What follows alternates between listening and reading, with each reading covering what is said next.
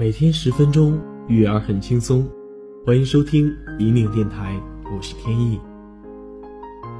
你会因为孩子没有达到你的预期，或在过程中犯错，就立即当众训斥孩子吗？你会控制孩子的思想，掌控孩子的人生吗？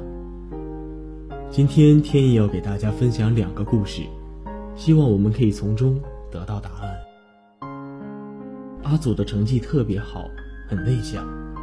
老是顶着一头油腻腻、乱蓬蓬的头发。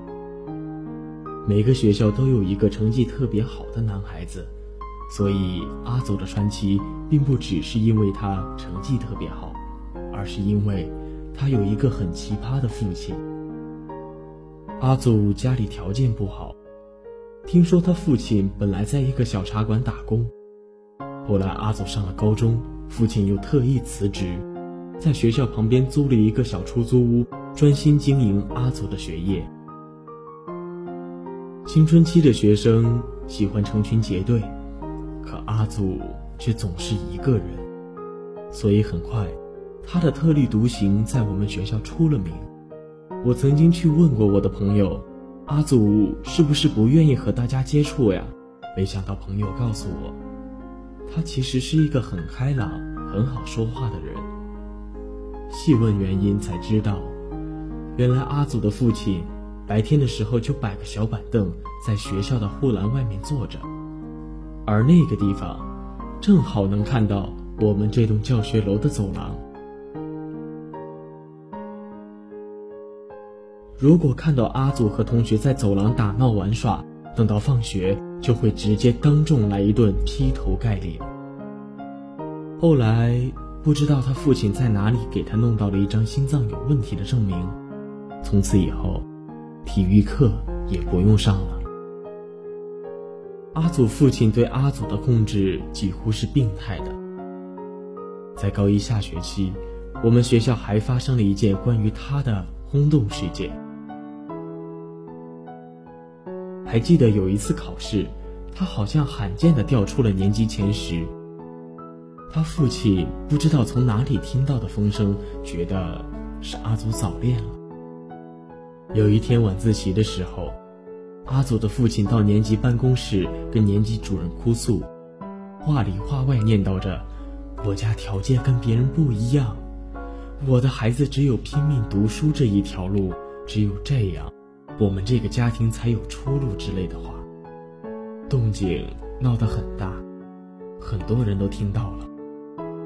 这件事情之后，阿祖变得更加沉默了。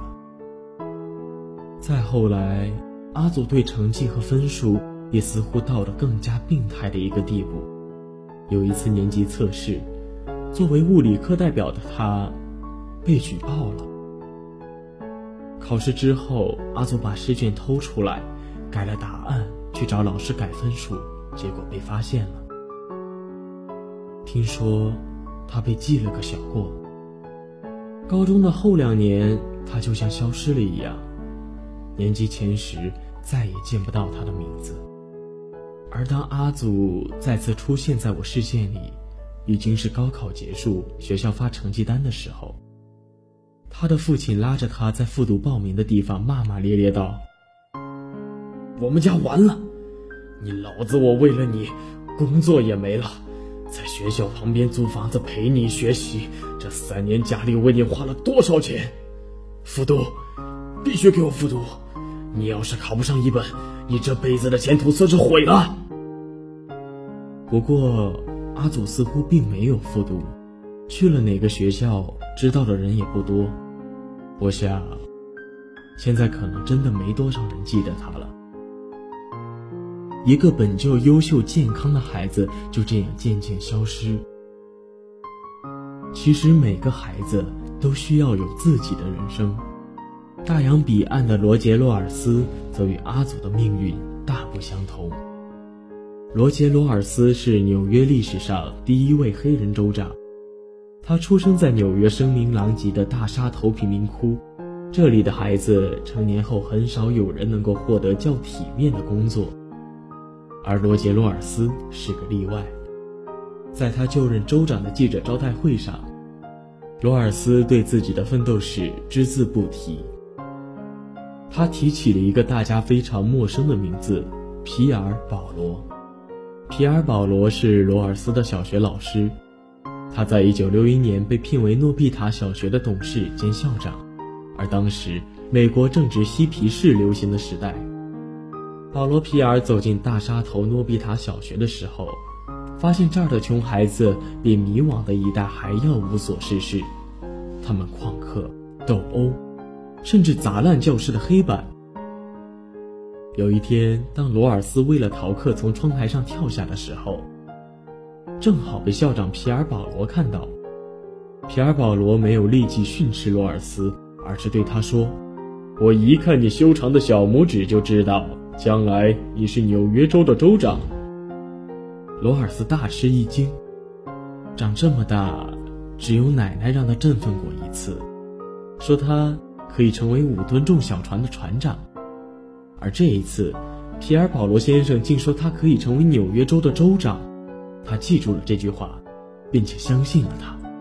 做纽约州的州长成了他人生道路上的一面旗帜。